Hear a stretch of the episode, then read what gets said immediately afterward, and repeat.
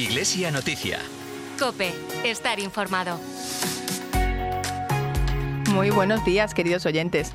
Comienza aquí el informativo de la Diócesis de Getafe. Reciban un saludo de Paloma Fernández Arias. Hoy con Rafa Nieto en el control técnico de este espacio.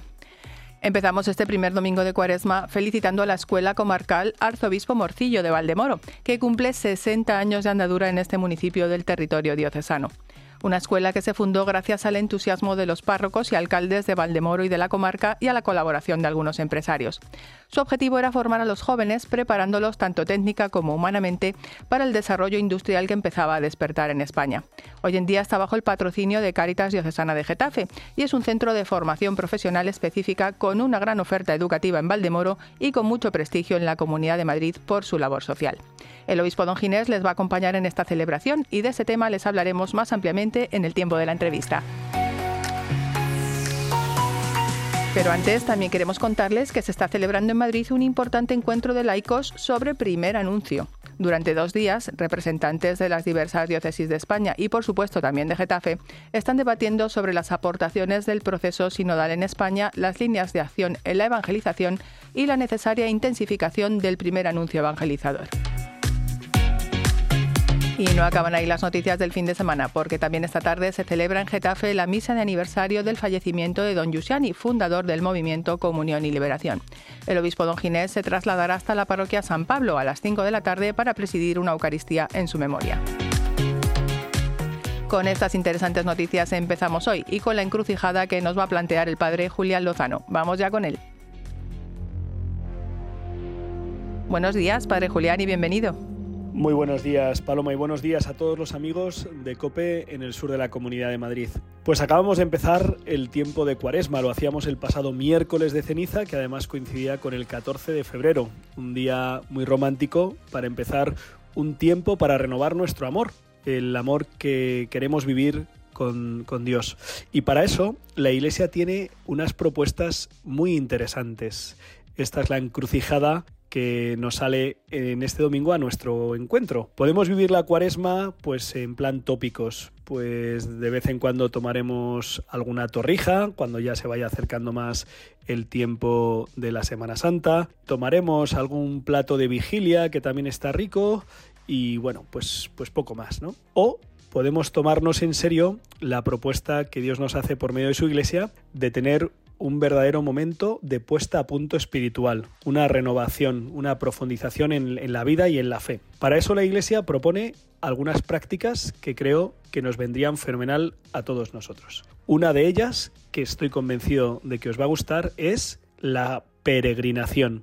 La cuaresma es un tiempo propicio para realizar una peregrinación, pero de verdad, no de las de salir en avión de casa y llegar hasta la ciudad donde hay un santuario, sino encontrar un lugar santo, un lugar significativo y en España tenemos muchos, también en la Comunidad de Madrid, en el sur de nuestra comunidad, pues tenemos el Cerro de los Ángeles, tenemos distintos ermitas y, e iglesias dedicadas a santos que nos pueden ayudar. Y realizar una buena caminata y hacerlo aprovechando para, para rezar y para pensar, para meditar, para ver qué hay en el camino de mi vida que me está estorbando y que debería quitarlo y qué medios debería asumir y hacer los míos. Además de la peregrinación, que es algo muy propio de este tiempo de cuaresma, otra de las prácticas que nos recomienda la Iglesia es hacer un parón y aprovechar un fin de semana para hacer un retiro espiritual hacer ejercicios espirituales.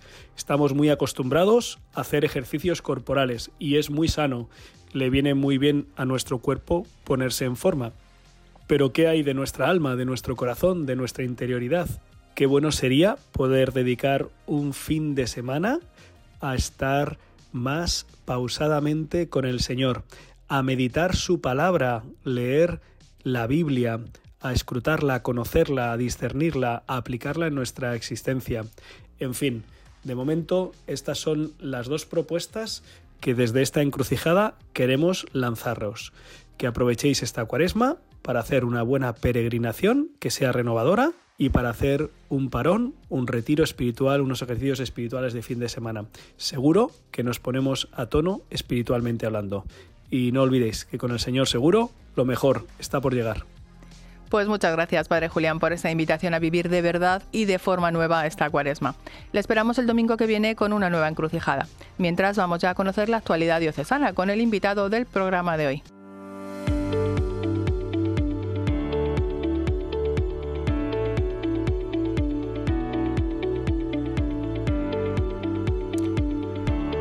Como les contábamos al principio de este espacio, la Escuela Comarcal Arzobispo Morcillo, la ECAM de Valdemoro, está celebrando sus 60 cumpleaños. El obispo se sumará a la fiesta el martes día 20 y nosotros queremos que ustedes compartan también con nosotros la alegría de este aniversario. Por ese motivo hemos invitado hoy a nuestro programa al director de la ECAM, César Rodríguez. Muy buenos días, César, y gracias por acompañarnos hoy en esta mañana de domingo. Y enhorabuena, lo primero, por este cumpleaños. Muchas gracias, de verdad. Eh, agradecido por la invitación y aquí estamos para lo que necesitéis. Bueno, si te parece, en primer lugar, vamos a empezar hablando de esa celebración de pasado mañana. ¿Qué tenéis preparado?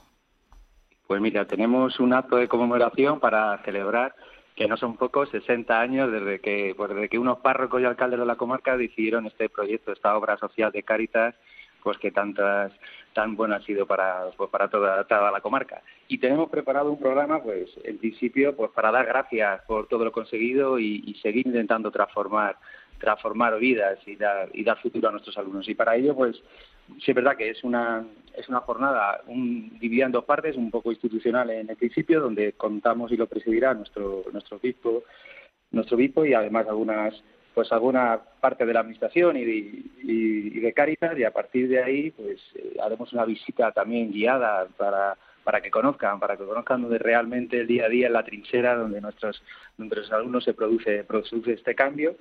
Y tenemos algo este 60 aniversario también ha sido un poco especial porque el Caritas nos ha apoyado adquiriendo nuestro solar contiguo, que esto que esto es un denominador común a lo largo de a lo largo de la historia de la ECA que poco a poco hemos ido hemos ido creciendo según nuestras necesidades. Y hemos adquirido pues un solar donde esperemos tenemos este sueño solamente ahora es el sueño de, esta nueva ECA. Y bueno ahí tenemos un aperitivo y luego haremos una segunda parte con un homenaje a toda la comunidad educativa de cómo ha sido la contribución de la ECA para todo este desarrollo del entorno por donde estarán pues la figura más importante de toda la comunidad. Bueno, 60 años de andadura son muchísimos y aunque no podemos hablarles de todos, sí que nos gustaría conocer los orígenes de esta escuela. ¿Cuándo nació y cómo fue ese proceso de puesta en marcha? Pues mira, esto nació en los años 60. Pues os imagináis Valdemoro, 3.000 habitantes, la única actividad prácticamente era la agricultura y un poquito actividad yesera y los jóvenes pues tenían escasas salidas laborales y, esto pues fue percibido por, por los párrocos, algunos alcaldes, algunos industriales y fueron los primeros fundadores. Buscaron, ante la complejidad, buscaron apoyo en, en Cáritas y en la Escuela Loyola, que fue que nos, que nos dio este, este apoyo para poder em, empezar la, la enseñanza profesional pues, con, con, una pequeña cesión de, de, la, de, la, de la entrada de lo que es nuestra escuela, que pertenecía a una fundación Conde de Lerena, y con poco más de 40 alumnos empezó ahí en dos aulas y un tallercillo a hacer eh, ajuste, ajuste interno. Y, luego pues esto captó el interés de nuestro cardenal Casimiro Morcillo, que había sido coadjutor en, en Valdemoro y, nos dio el nombre de la escuela y tuvimos una visita muy especial en, en, el 65 ya de la princesa Sofía, que visitó nuestra, nuestra escuela y nos consiguió un donativo de, una, de una, amiga colaboradora, Cina Gunter, y gracias a esto pues fue el primer crecimiento y ampliación de nuestra escuela poniendo pues las, nuestras nuevas especialidades de alineación y administración. Y nada, pues, pues esos fueron nuestros inicios. ¿Y cuáles dirías que son los principios que os mueven y que os hacen diferentes del resto de las escuelas del entorno? Bien, pues en principio nuestra escuela, en principio nuestra escuela, pues lo, lo primero que nuestra educación es cosa cosa del corazón. Esto puede resumir, puede resumir nuestra escuela. Somos una obra de Cáritas, lo tenemos en la puerta y lo tenemos interiorizado todos los días. Educamos con el corazón de Dios. Y esto hace una, una mirada pues, de, de, un padre a un hijo, de, como Jesús. Estamos siempre al servicio de nuestros alumnos, comprendiendo su presente y teniendo esperanza de, su, futuro. Nuestro patrón, San Juan Bosco, pues esta esencia está, está regada en nuestra institución. Y bueno, pues ejemplo, siempre nuestro tesoro son los más desfavorecidos. Lo que otros institutos que hacen una buena labor, pero que es, es complejo, este tipo de de alumnos, pues para nosotros es nuestro tesoro. En nuestro tesoro y creamos un entorno para ellos que va más allá de las aulas y, lo que somos intentamos transformar transformar vidas y que consigan su, máximo potencial. Todo está ayudado por todo un equipo súper implicado y por, por la figura también de nuestro de nuestro capellán Jorge Revuelta que hace una labor increíble. También. ¿Y qué dirías que te aporta a tu vida, pues como creyente, también como laico, esa labor que desempeñas en la escuela?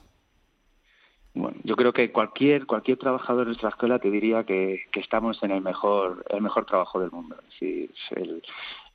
Liderar un equipo con esta implicación y, prestar siempre el mejor servicio hace una satisfacción plena en todos los sentidos, profesional y espiritual he sido jefe de estudios durante, durante bastantes años y tengo un, conocimiento de, la escuela, siento parte de ella y tengo una gratitud enorme y no puedo cuantificar cuánta satisfacción. Al final de cada curso, lo que nos reportan los alumnos, las familias, a pesar de esta responsabilidad, porque al final son casi 800 alumnos cada curso, y, bueno, y también aprovecho para dar gracias a mi familia, a mi parroquia, que, que sin su apoyo pues no, no sé cómo lo podría afrontar.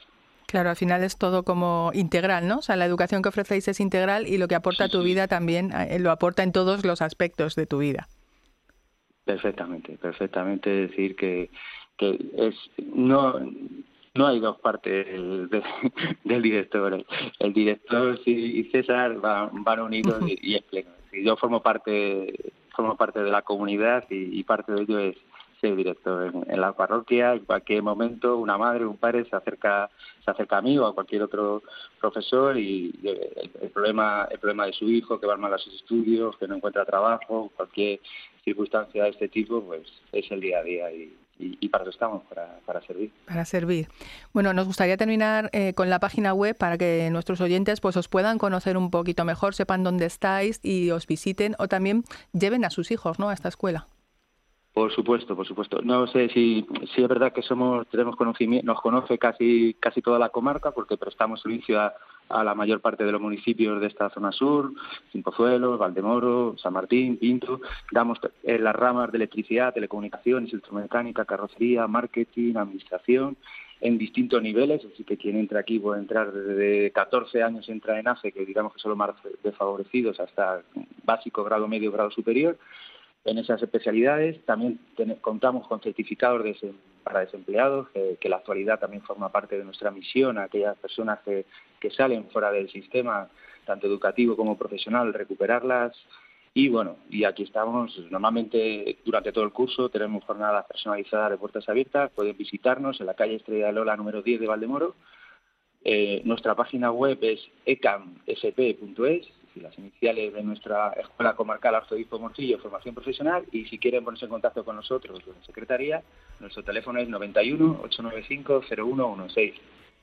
Pues César Rodríguez, director de la Escuela Comarcal Arzobispo Morcillo, muchísimas gracias por este testimonio y también por esa labor que desarrollas en el día a día en la escuela. Un fuerte abrazo y hasta pronto.